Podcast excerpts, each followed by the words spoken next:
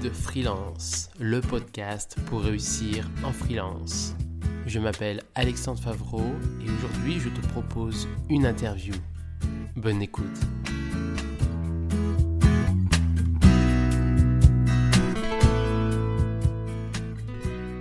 Merci euh, Amandine d'être venue euh, à mon premier rendez-vous, première interview que je fais euh, dans le cadre de mon podcast Guide Freelance.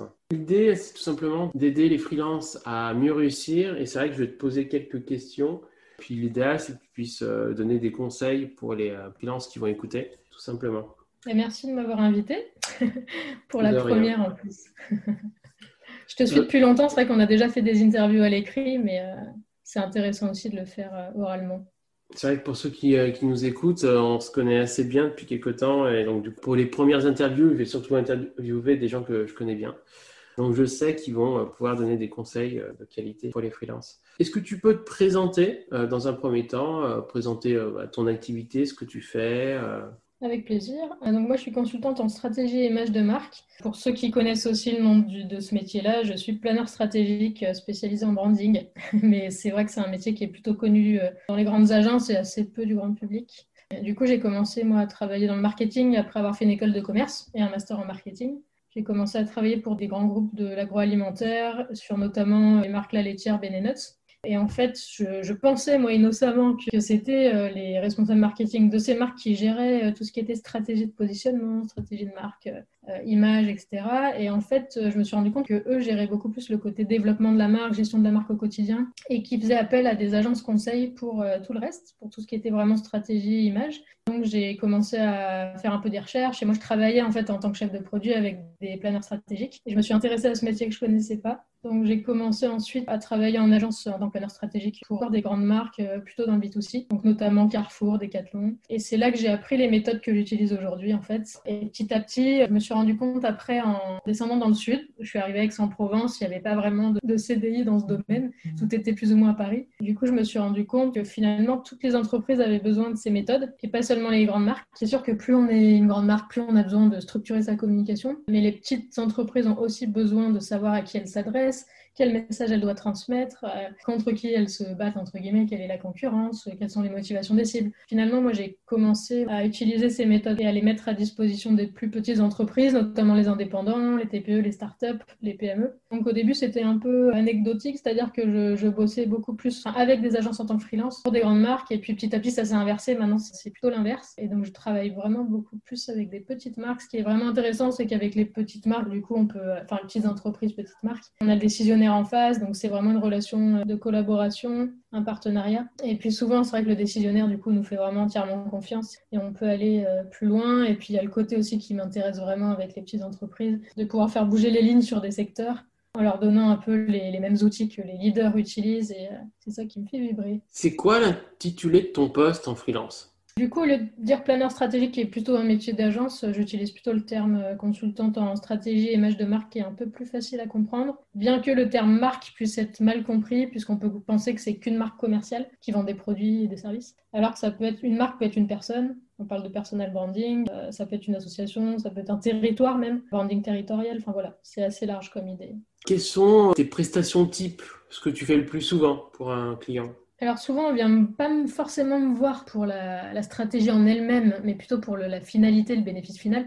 Donc un client va plutôt penser à, euh, voilà, j'ai besoin de refaire mon logo, j'ai besoin de créer un nom pour ma société, j'ai besoin de refaire mon site. Il va plutôt penser au support et aux outils. Et, euh, et c'est souvent en fait moi qui vais lui expliquer que pour créer ces outils de com qui soient pertinents, qui aient du sens, qui soient cohérents, on va remonter en amont sur toute la partie stratégie analyse de marché, stratégie, plateforme de marque. Souvent, c'est le cas. Après, j'ai aussi quand même des startups qui me contactent, notamment par le biais de Malte, et qui savent ce que c'est, qui sont marketeurs, qui ont besoin d'un expert en, plateforme de marque. Et dans ces cas-là, euh, c'est un peu différent. Mais dans ces cas-là, bah, pour des startups, là, c'est ce que je fais en ce moment. Euh, je vais beaucoup plus m'appuyer sur eux, leur connaissance du marché, puisqu'ils sont marketeurs, qui connaissent bien la concurrence, et les aider à définir leur plateforme et leurs différences, et, surtout à la transmettre d'un point de vue euh, communication derrière, donc que ce soit dans le nom, dans le slogan, dans, dans les textes du site, dans l'identité visuelle. Quand c'est des plus petites entreprises qui n'ont pas l'habitude du tout, c'est beaucoup euh, plus un accompagnement global, vraiment de l'analyse de marché à, la création de l'outil, en fait. Ok. Et donc avec mes partenaires comme toi, effectivement, par exemple, qui est spécialisé en référencement naturel, naturel.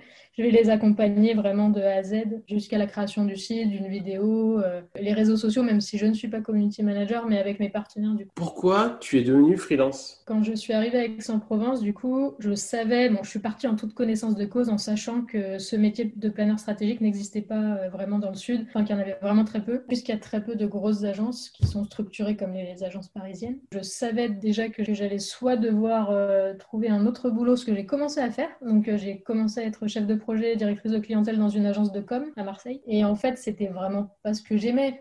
Moi, je, voilà, je trouve ça intéressant comme poste, mais, mais moi, ce que j'aimais, c'était vraiment la stratégie, la réflexion, plus que la gestion, euh, la coordination même si aujourd'hui je le fais quand même, donc ça m'a servi. C'est pour ça que je me suis vite rapidement lancée à mon compte. Au début, vraiment pour travailler avec des agences parisiennes en me disant bah toutes les agences sont à Paris, donc je vais tout simplement travailler à distance et me déplacer. C'est ce que j'ai fait au début, et ensuite petit à petit, je me suis rendu compte qu'il y avait des besoins aussi localement, et, dans toute la France au final, et, même à l'étranger d'ailleurs. De manière générale, sans parler de la période forcément du coronavirus, comment tu trouves tes clients? Alors il y a pas mal de moyens de les trouver. De, mon côté, je, je, fais un peu tout en fait.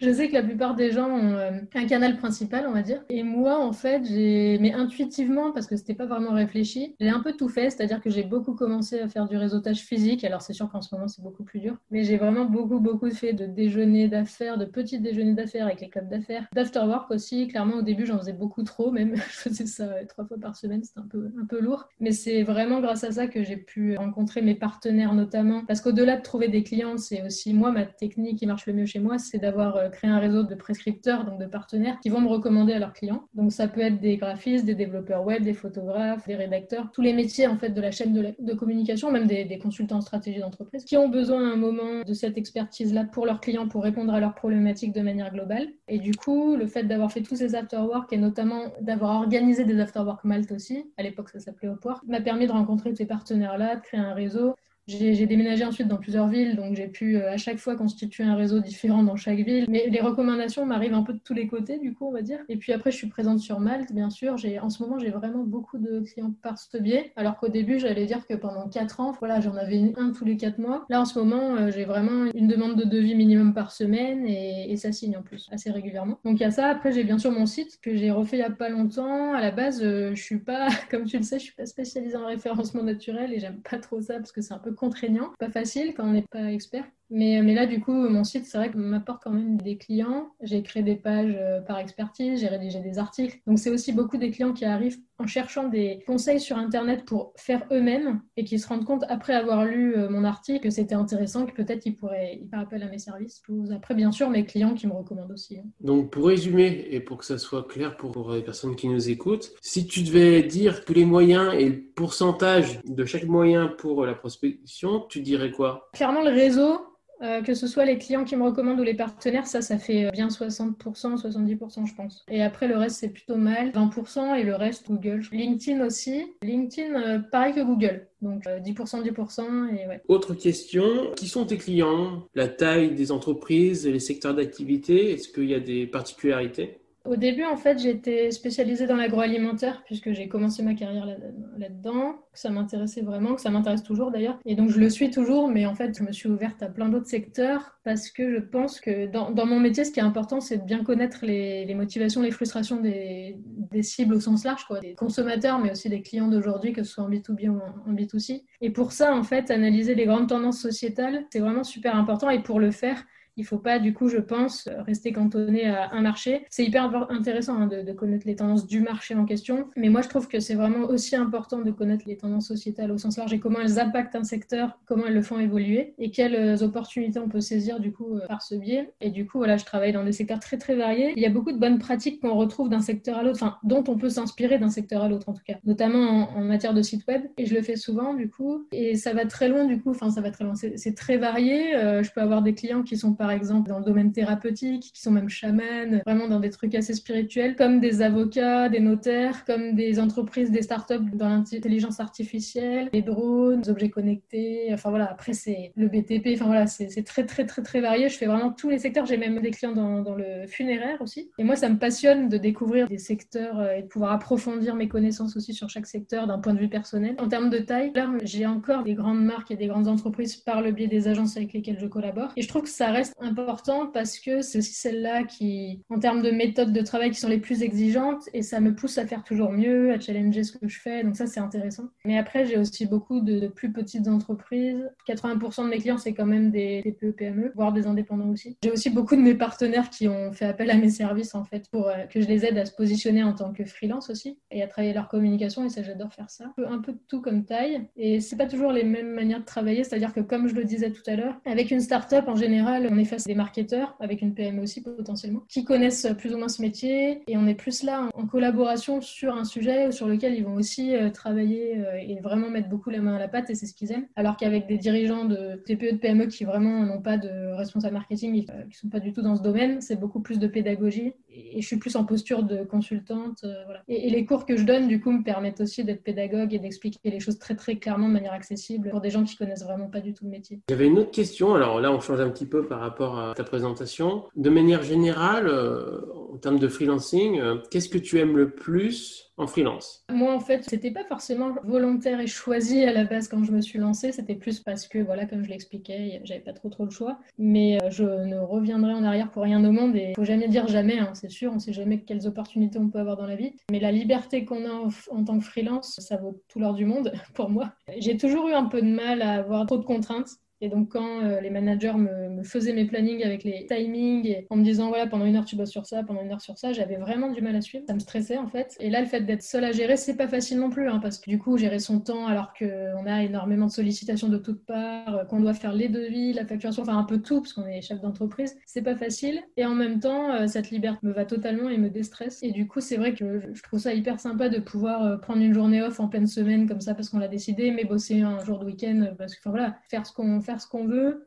ne pas avoir de compte à rendre, même si bien sûr nos clients peuvent faire un peu office de manager dans le sens où on doit quand même leur rendre des comptes, mais, mais on est plus dans une relation d'égal à égal en fait. Alors qu'avec un manager, moi j'avais un peu de mal, enfin, mais c'est vraiment psychologique, hein, mais d'être dans une situation d'infantilisation parfois avec certains managers. Et là du coup ça me va vraiment bien d'être de travailler avec mes, que ce soit avec mes, partenaires ou mes clients, euh, vraiment dans un mode de partenariat, de collaboration, euh, sans hiérarchie quoi. Ok, donc surtout la liberté, le travail d'égal à égal avec tes partenaires ce que je comprends.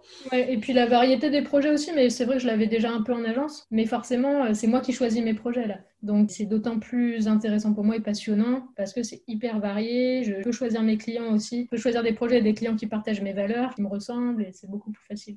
Et autre question, mais c'est l'inverse du coup. Euh, qu'est-ce que tu aimes le moins en tant que freelance? C'est le fait qu'on doive tout gérer. Alors je dirais pas que j'aime pas l'aspect de vie facturation parce qu'en fait ça me dérange pas. C'est juste qu'en ce moment euh, j'ai vraiment vraiment beaucoup de demandes de devis, ce qui est très cool. Mais je me retrouve à faire un peu que ça. Alors pas que ça non plus, mais que ça. Enfin au moins une fois par jour, enfin plusieurs par semaine, quoi, vraiment. C'est assez lourd. C'est sûr que quand tu es en agence, du coup, c'est pas toi qui le fais. Donc, toi, tu te concentres sur ton travail et ta passion, entre guillemets, alors que là, tu dois faire plein, plein, plein d'autres choses, te faire connaître, etc. Même si moi, c'est, moi, j'aime bien. Donc, euh, ça me dérange pas de communiquer sur les réseaux sociaux, d'aller en after work, mais c'est des choses qui prennent beaucoup, beaucoup de temps. Et moi, j'ai quand même toujours eu du mal à, trouver le temps, à prendre le temps, parce que euh, j'ai vraiment beaucoup de projets. J'ai un peu du mal à dire non, et c'est aussi parce que tout me passionne. Donc, je me dis, ben voilà, je je peux pas dire non à ce projet alors que ça va être génial. Et je dirais que c'est ça la principale problématique de mon côté. Oui, c'est une problématique qui est assez courante malheureusement. Euh, à l'administratif, de vie, etc. Faut les faire. C'est pas ce qu'on aime le mieux faire, mais malheureusement, faut le faire parce que personne d'autre euh, le fera. Oui, en fait, euh, d'ailleurs, j'ai une assistante administrative qui est très bien. la société s'appelle Soyez tranquille, qui est partenaire aussi avec avec d'autres d'autres corps de métier pour pour nous décharger en fait de tout ce qui est pas agréable à faire mais euh, ça n'empêche que le devis, il y a un moment où je suis la seule à pouvoir le faire, donc elle me décharge de plein d'autres tâches, mais ça, euh, ça je dois le faire, donc faut, faut le savoir. J'avais une autre question, alors plus pour aider les freelances. Le but là, ça serait vraiment de donner des tips, euh, des conseils pour les freelances, notamment liés à ton activité qui est dans la stratégie de marque. Donc la stratégie de marque, ça peut être aussi également pour un freelance, pour son activité de freelance. On dit souvent quand on est freelance, sa marque, puis son entreprise, c'est soi donc il faut se vendre soi-même. Qu'est-ce que tu pourrais donner comme conseil lié à ton activité pour un freelance? Pour moi, un freelance, c'est une société comme une autre déjà. Donc euh, j'aime pas trop quand les gens euh, se présentent en disant euh, je suis auto-entrepreneur parce qu'en fait, il n'y a pas de différence entre un auto-entrepreneur et quelqu'un qui a une société comme moi d'ailleurs, je suis en ERL. Mais en réalité, c'est pareil, on, est juste des professionnels et pour moi, on doit travailler notre communication de la même manière qu'une société le fera parce qu'aujourd'hui, un client peut faire appel à nous aussi bien qu'à une agence. Donc notre concurrence indirecte c'est aussi les agences, c'est pas forcément que les freelances. Et donc pour moi, on doit de toute façon euh, transmettre notre différence dans notre manière de travailler, notre singularité, nos atouts au travers de notre communication. Et donc j'ai beaucoup de freelances qui viennent me voir pour ça et, et qui me posent la question du nom. Donc, j'allais dire qu'il faut jamais rien faire à contre-cœur, faut être à l'aise avec ce qu'on fait. Donc, j'ai beaucoup de personnes qui viennent me voir en me disant, bah, je sais pas si je crée un nom de société ou si je garde le mien. Et certains, en plus, ont un nom qui est très joli et, me disent, je suis très attachée à ça. En plus, j'ai envie de valoriser le côté one-to-one, euh, relation de proximité, etc. Et dans ce cas-là, je leur dis, bah, pas de souci. Par contre, dans tous les cas, il faut créer une identité, que ce soit un logo, une identité graphique, un un discours qui soit unique et qui valorise vraiment ses atouts. Et on peut tout à fait, effectivement, le faire avec son nom propre et, et quand on parle de personal branding, il y a, beaucoup de, personnalités qui ont une identité forte autour de leur nom et ça fonctionne. Après, ce qui est sûr, c'est que créer un nom de société, ça peut aussi permettre de transmettre encore plus d'idées forcément, puisqu'on va, avoir des symboliques potentielles qui vont être transmises par le biais de ce nom-là, et c'est le choix que j'ai fait moi. Mais c'est vrai qu'on peut avoir une différence de perception, où quand c'est son nom propre, on a l'impression voilà, qu'on est seul vraiment. Moi, à la base, j'étais seule, mais, j'ai un réseau de partenaires qui permet de répondre aux besoins de manière globale. Donc maintenant, c'est voilà, je suis pas une agence, mais je monte des, équipes sur mesure euh, sur chaque projet. Donc c'est vrai que le fait d'avoir moi un nom de société me permet de sortir de ça et de le faire, alors que si je parlais comme mon nom propre, ce serait un peu plus compliqué. Et quand je réponds à des appels d'offres, du coup, je peux répondre à mon nom euh, de société. Donc ouais, pour ceux qui savent pas, c'est Made with Curiosity. Et je me suis vraiment posé la question au début. Et comme c'est mon métier que je crée des noms, forcément que je dit que j'allais le faire et qu'en plus j'avais envie de le faire. C'est vrai que je trouve que c'est un vrai plus aujourd'hui. Je ressens dans, dans, les commentaires, les témoignages de mes clients et partenaires que j'ai une vraie identité, que j'ai en plus euh, que j'ai des retours positifs. Et j'ai retravaillé avec Kevin, notamment mon partenaire euh, DA, un de mes partenaires DA, sur mon identité graphique. Qui, enfin moi j'avais créé mon logo à la base. Il a, il a complété avec un territoire graphique qui est assez fort avec des visuels que je réutilise dans, mes, dans ma communication. Et c'est sûr que je vois la différence avec avant, euh, quand j'avais rien. Là, je pense que j'ai une personnalité qui se ressent pour les clients et que du je pense attirer euh, ceux qui se reconnaissent là-dedans, en fait. En résumé, euh, dans la stratégie de marque pour un freelance, qu'est-ce qu'il doit faire? Il doit soit choisir s'il veut garder son nom, donc son nom et son prénom en tant que freelance, ou créer une société, ou enfin créer une marque à côté, Ouais, c'est ça en fait. On parle vraiment juste de marque, hein, que, que, la personne soit auto-entrepreneur ou, en société. Dans tous les cas, il peut faire les deux, hein, euh, garder son nom propre ou, créer un nom de, marque. Donc c'est ce que j'expliquais. Ensuite, ce qui est sûr, c'est que moi, j'utilise bon, des formations professionnelles, mais, mais moi, pour des freelances, comme pour moi, j'utilise la méthode de la plateforme de marque pour structurer les éléments de discours. Et donc, dans une plateforme de marque, vous, irez voir pour ceux qui écoutent, il y a euh, vision, mission, ambition, promesse, euh, valeur, personnalité. Enfin voilà, en fait, tous les éléments permettent de structurer le discours, de hiérarchiser les arguments, les atouts, et de communiquer de manière beaucoup plus claire derrière, en fait. Donc, une fois qu'on a fait ça, tout en mettant en relation ça, bien sûr, avec le marché, donc bien connaître ses concurrents, leurs forces, leur positionnement, leur image de marque, euh, connaître les motivations de ses cibles. Et en fait, on met tout ça en relation pour mettre le doigt sur vraiment notre différence qui va permettre de répondre à ces motivations des cibles tout en permettant de nous démarquer sur le marché aussi. Parce qu'effectivement, quand je bosse avec des graphistes, des DA pour les aider à se démarquer, ils sont vraiment très très nombreux. J'ai travaillé aussi pour des photographes. Il y a vraiment vraiment beaucoup de monde sur le marché, donc c'est vraiment compliqué pour eux. Et euh, contrairement à moi, peut-être, qui sont un peu, un peu plus sur une niche. Et donc souvent, ils viennent me voir en me disant, mais il n'y a rien à dire de plus, quoi. Je fais comme tous les autres. Et c'est pas vrai en fait. On fait chacun les choses à notre manière. On n'en est pas forcément conscient. Mais l'idée, c'est que quand je travaille avec eux ou quand ils travaillent seuls sur, euh, sur leur plateforme de marque, d'ailleurs, on se pose la question vraiment de leurs différences, de, de, leur approche, leur approche, leur vision des choses aussi, hein, tout simplement, leur vision du marché, du métier, du monde aussi, leur euh, manière de procéder, donc leur méthode de travail, leur approche, leurs outils, leur personnalité, parce que ça peut être aussi très, très, très basé sur la personnalité. Par exemple, on peut avoir beaucoup de peps, être super pétillant, etc.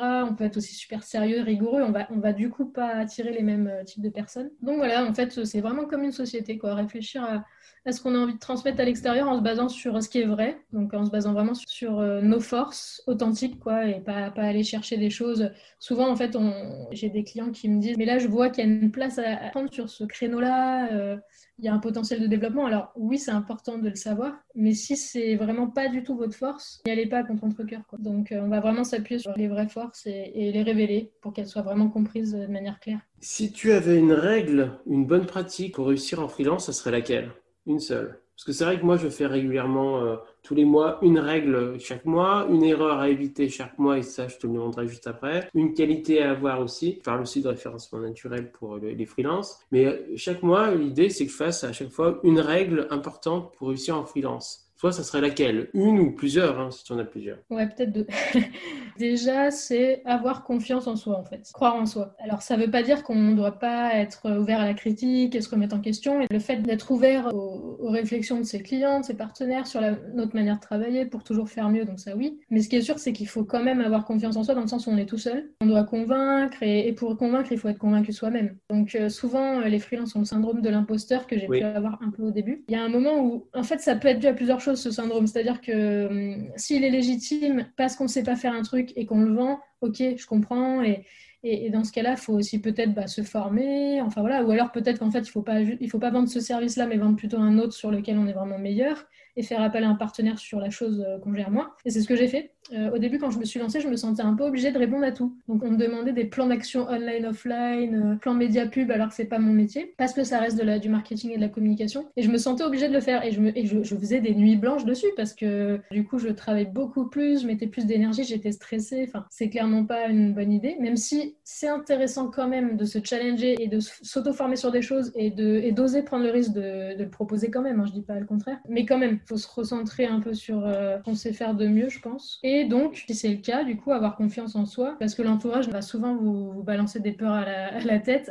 Pas tous, hein. je sais que j'ai beaucoup de partenaires freelance qui ont été très très soutenus, mais c'était pas forcément mon cas au début parce que mon entourage était assez stressé pour moi. Euh, pas du tout parce qu'ils croyaient pas en moi, mais parce que dans la famille, on n'a pas du tout, par exemple, d'entrepreneurs ou peu. Et donc pour eux, c'était un risque. Donc, euh, puis à l'époque, en plus, j'avais pas du tout d'argent de côté, pas de trésorerie. Et donc mon entourage avait vraiment peur. Donc moi, en fait, je devais les rassurer. Heureusement que j'avais une petite voix qui me disait, alors que j'ai jamais eu trop confiance en moi, mais j'avais une petite voix qui me disait que c'était le, le, bon choix à faire et qu'il fallait que je continue. Et j'explique souvent qu'en fait, au bout d'un an, j'ai eu un creux d'activité de trois mois et j'avais les aides chômage pendant ce temps-là. Et en pendant ces trois mois-là, euh, bien sûr, à la fin de ces trois mois-là, c'était le moment où j'aurais plus eu les aides justement. Donc tout le monde me disait bon bah faut arrêter maintenant, faut trouver un CDI. une petite voix me disait qu'il fallait que je continue. Donc j'ai continué. Bien sûr, hein, si j'avais pas, au bout d'un moment, j'aurais été réaliste et j'aurais peut-être cherché autre chose. Mais en tout cas, euh, j'ai eu confiance en moi, j'ai continué et ensuite j'ai plus jamais eu de, de trou dans mon planning. Mais plus jamais, jamais, jamais quoi. Donc, avoir confiance en soi, moi j'ai tendance à dire que euh, c'est important aussi. Alors faut pas avoir trop confiance non plus, parce qu'on a tous oui, passé, mais pas tant que ça. Des gens qui avaient trop confiance, qui avaient limite un, boulard. Hein,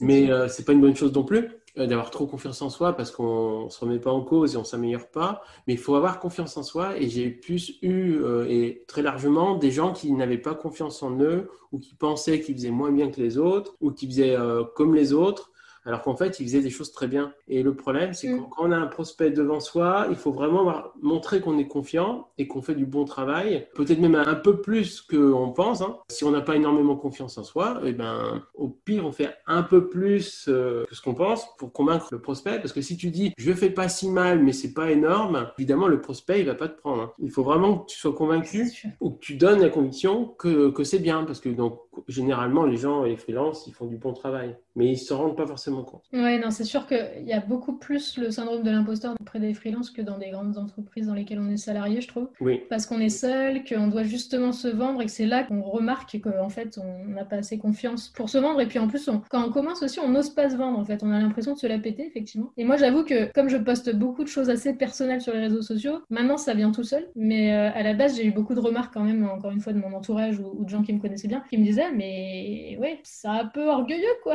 et en fait, on est obligé de le faire, hein, je pense. Hein. Donc après, il faut pas se forcer. Mais c'est sûr que ça peut sembler orgueilleux pour des gens qui sont salariés de se valoriser comme ça, de dire euh, j'ai gagné un prix, etc. etc. Mais en fait, c'est normal et c'est un peu obligatoire. On est, on est une société, on doit valoriser nos forces. Les euh, freelances, généralement, ne savent pas se vendre, à part euh, quelques freelances. Hein. Et comme tu dis si bien, on ne sait pas où mettre le curseur parfois. Et on en fait peut-être trop ou pas assez. Alors qu'en fait, quand on est salarié, on n'a pas besoin de se vendre. Les contrats viennent à toi et c'est le patron qui vend ou un manager qui vend et toi tu vends pas. Alors que quand tu es freelance, si tu vends pas, personne va vendre à ta place. Et donc du coup, il faut que tu saches te vendre. Et la plupart des, des freelances ne savent pas se vendre, soit parce qu'ils aiment pas, soit parce qu'ils n'ont pas les techniques, etc. Donc ils, font soit trop, soit pas assez. Généralement, ils font plutôt pas assez. Et ça, c'est quelque chose d'important. Et c'est vrai que c'est intéressant euh, de parler de technique. Moi, j'ai fait quelques formations techniques de commercialisation, technique commerciale. Il faut dire que quand j'étais en agence, j'étais déjà quand même un peu aussi au développement commercial. Donc forcément, ça m'a aidé mais c'est quand même différent quand c'est soi. Et en fait, ce qui est sûr, c'est qu'il faut un peu mêler euh, les techniques commerciales avec l'authenticité et l'intuition, en fait, et, la spontanéité. Donc, ne pas non plus euh, faire trop technique commerciale de base en mode prospection téléphonique, etc. Même si, alors, si on aime, pas de souci. Hein. Voilà, ça, ça reste naturel parce qu'on se vend soi-même quand même. Faut être authentique, mais c'est vrai qu'il y a quand même des techniques euh, qui permettent de pas se dévaloriser. Tu as des petits mots à éviter, par exemple, je vais essayer de faire ça, ça faut oublier. Enfin voilà, il y a quand même des petites techniques toutes simples à, connaître. Moi, j'étais commercial pendant 4 ans. Je suis arrivé en tant que freelance. J'ai vu beaucoup de freelance et je vois régulièrement beaucoup de freelance. Et je vois beaucoup, entre guillemets, d'erreurs ou d'imperfections. Moi-même, je suis pas le meilleur vendeur du monde, loin de là. Mais j'ai vu, de par mon expérience, ma formation euh, en vente, des choses qu'en vente, on ne doit pas faire. Mais c'est normal parce qu'aucun freelance n'est formé en vente. Maintenant, bon, bah maintenant, il y a des formations pour les freelances. Tu le sais mieux que moi. Qui sont très bien. Mais c'est vrai qu'il y a 5 ans ou, ou plus, euh, c'était assez limité quand même. On nous apprend pas à être euh, entrepreneur finalement parce que c'est ça en fait. Hein. Donc moi, j'ai fait une petite formation Oser entreprendre avec une couveuse à l'époque, dans laquelle on avait fait notre business plan, etc. Mais ça t'apprend pas non plus forcément l'attitude à, adopter, même si ça te donne des bases intéressantes. C'est clair que c'est un vrai métier en fait. Au-delà de sa compétence en elle-même et son expertise, le fait d'être entrepreneur et freelance est un métier à part entière. J'aurais tendance à dire qu'on apprend à être entrepreneur avec l'expérience. C'est pour ça que l'expérience est mm. si importante et que quand on dit qu'on a 3 ans, 5 ans, 10 ans d'expérience en freelance, ça donne beaucoup plus d'informations parce que même ceux qui viennent du salariat et qui ont fait le même métier entre guillemets, mais en tant que salarié, c'est pas la même chose. Et euh, il y a plein de choses qu'ils n'ont pas fait, comme l'administratif et surtout la prospection. Et c'est vraiment l'expérience qui te permet de faire des erreurs, qui te permet de trouver les bonnes pratiques pour toi et qui te permet de progresser de manière générale sur tous les aspects. Je trouve que l'expérience c'est le plus important. Même une formation c'est intéressant, mais il faut, que ce soit une formation pratique par quelqu'un qui est passé par la même chose en fait, un freelance par exemple. Oui, c'est sûr. C'est sûr parce que la formation que j'ai faite qui s'appelle Aux entreprendre, c'était pour les entrepreneurs au sens large et, donc c'est super intéressant. Mais euh, c'était pas forcément des freelances, quoi, ni des entrepreneurs en fait. C'était des experts de leur métier, mais plutôt salariés euh, en couveuse et du coup c'est un peu différent. J'ai l'impression qu'être freelance c'est quand même assez spécifique par rapport à l'entrepreneuriat en général. Je vois passer souvent des entrepreneurs et on est quand même différent. le freelance c'est quand même différent de l'entrepreneur euh, de manière générale.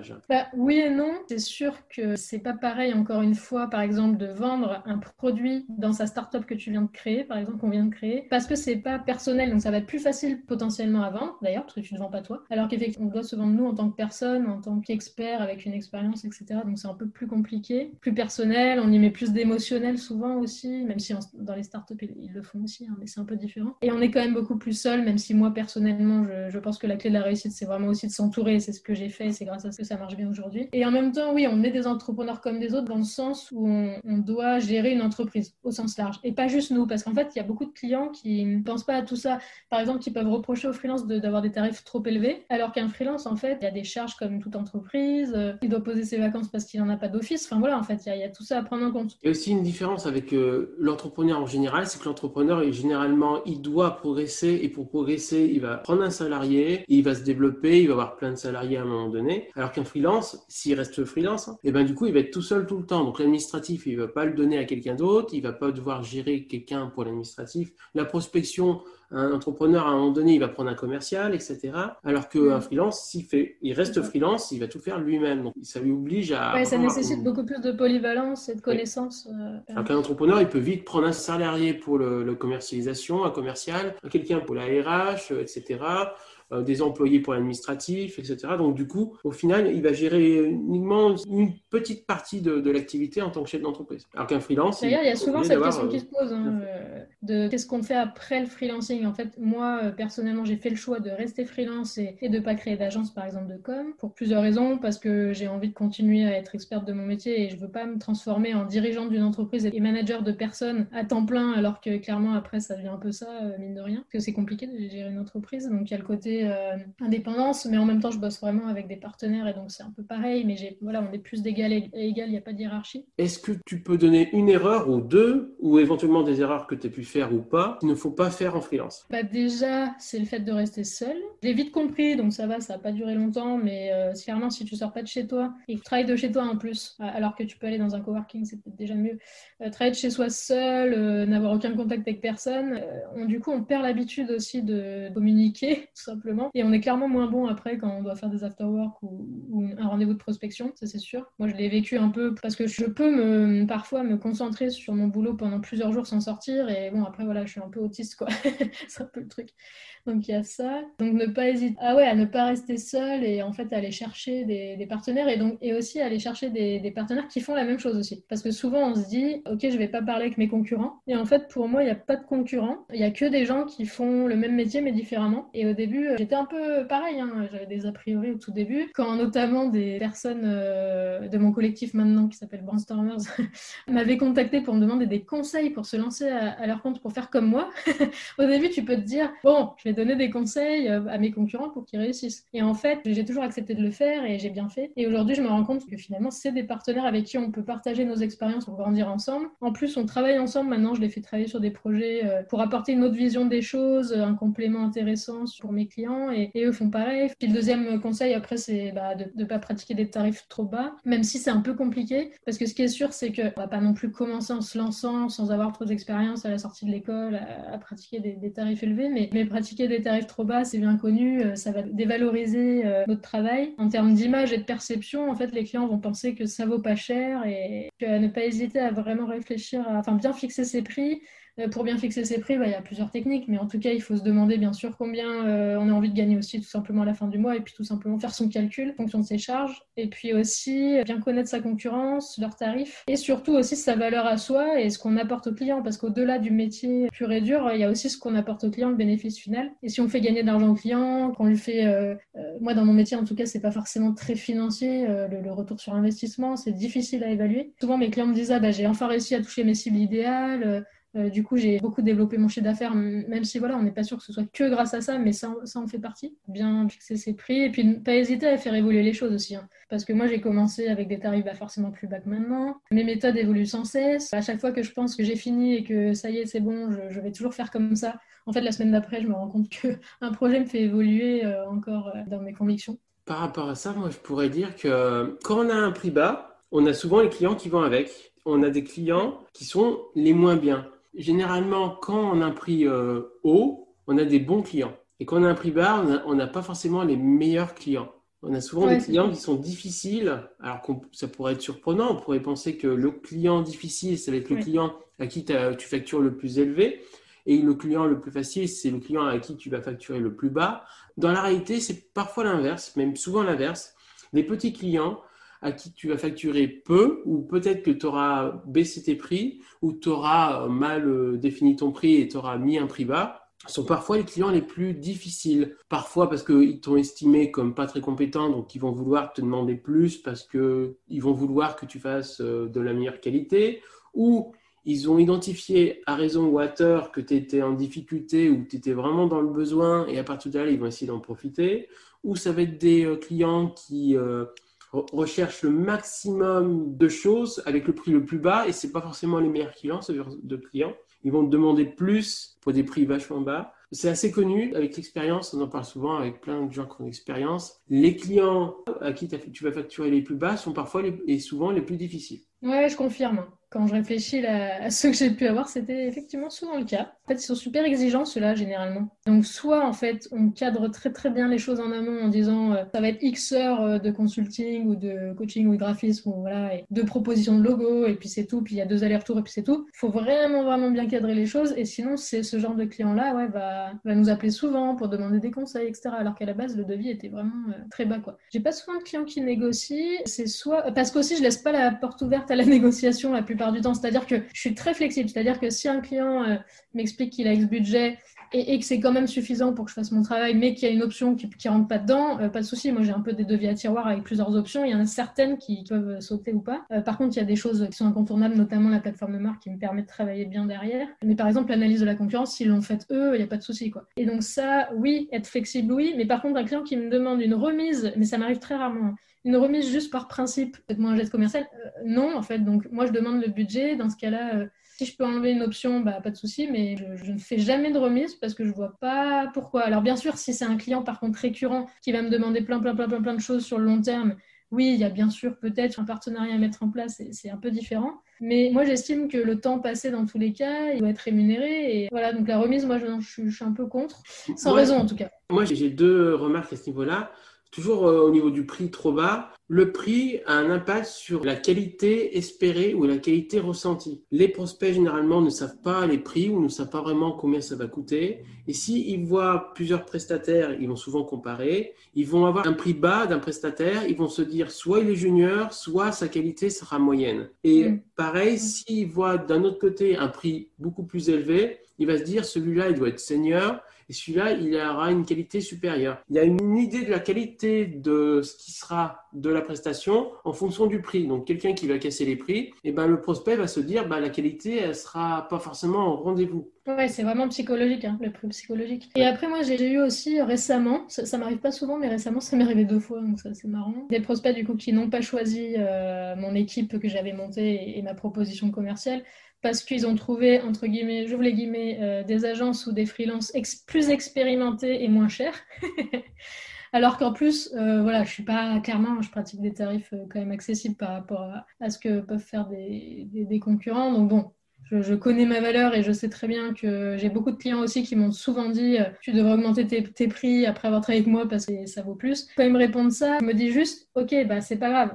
C'est juste des clients qui cherchent du prix. Après, je peux les comprendre hein, parce qu'effectivement, si tu as des grosses agences ou des expériences expérimentées qui sont plus seniors en, en, âge, on va dire, qui proposent des tarifs plus bas, forcément, quand un client, tu peux te poser la question mais ça ne veut pas dire pour autant que nous, on doit s'écraser et se mettre à leur niveau, en fait. Une des dernières questions, est-ce que tu pourrais donner une ou deux qualités à avoir quand on est freelance pour vraiment réussir en freelance? Être autonome, même si ça peut s'apprendre, parce que, bah, comme on le disait, on est quand même seul, on doit tout faire, quoi, quelque part. Donc, euh, il y a des personnes qui ont besoin d'un manager qui les guide, et je peux comprendre. Donc, euh, bah, clairement, le freelancing ne s'adresse pas à eux. Et euh, être persévérant, résilient, on va dire.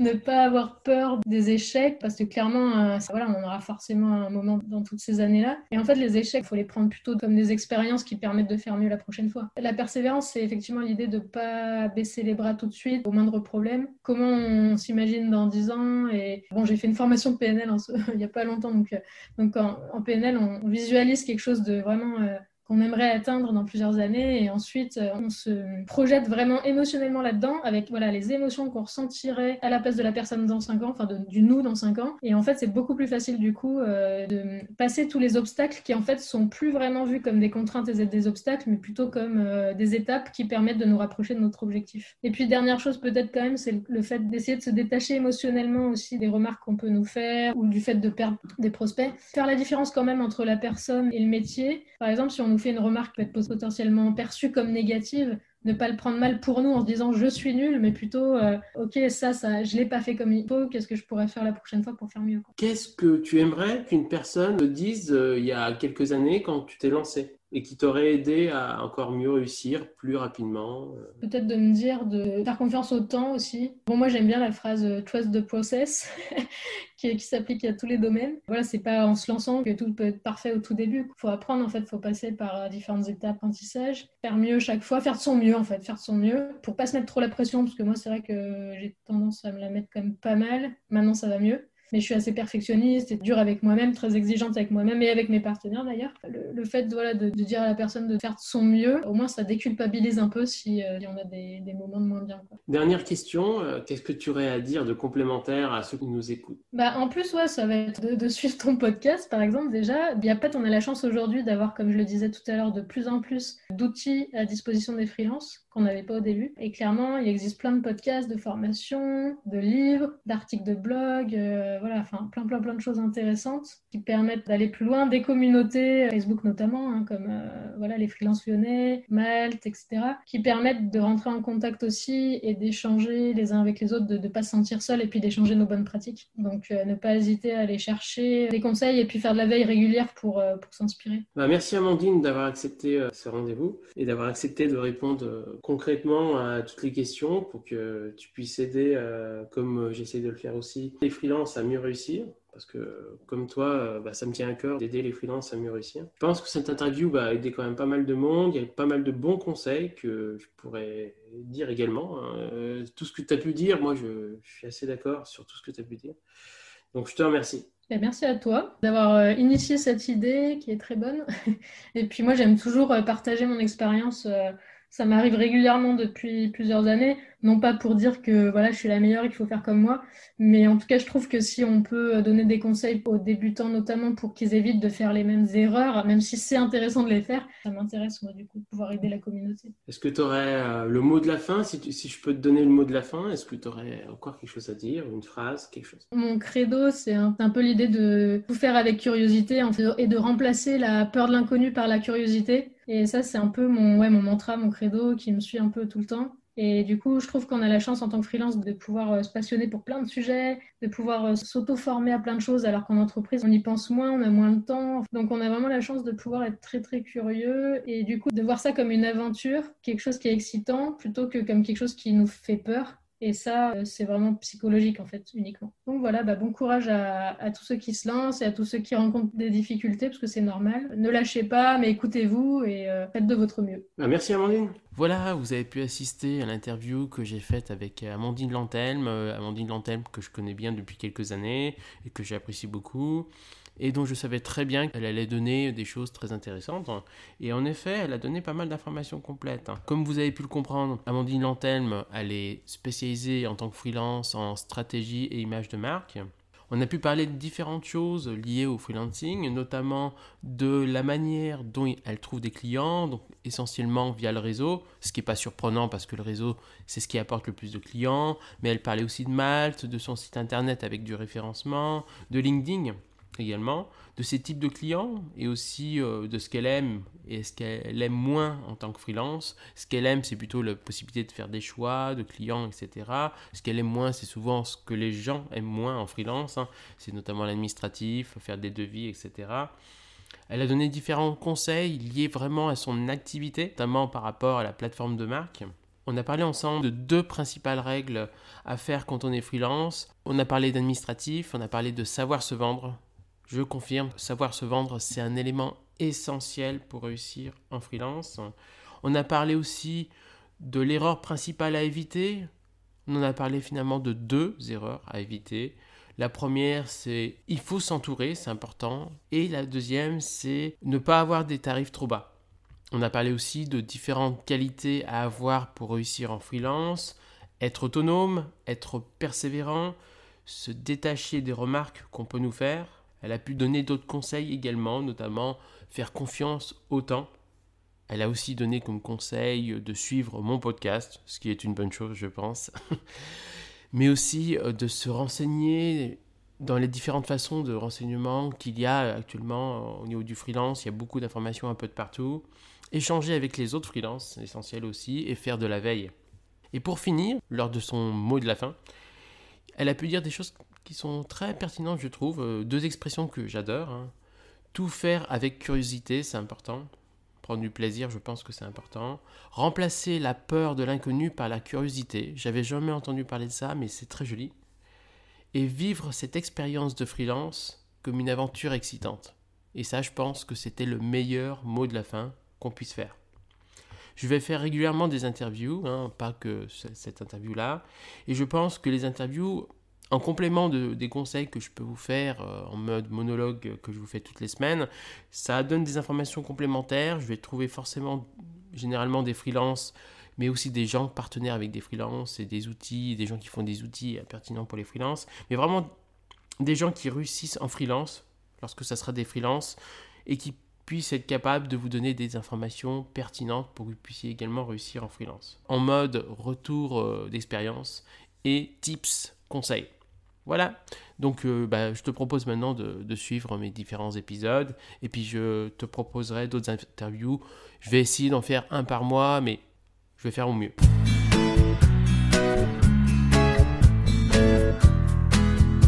Merci d'avoir écouté cet épisode et n'hésite pas à écouter les prochains épisodes. À bientôt.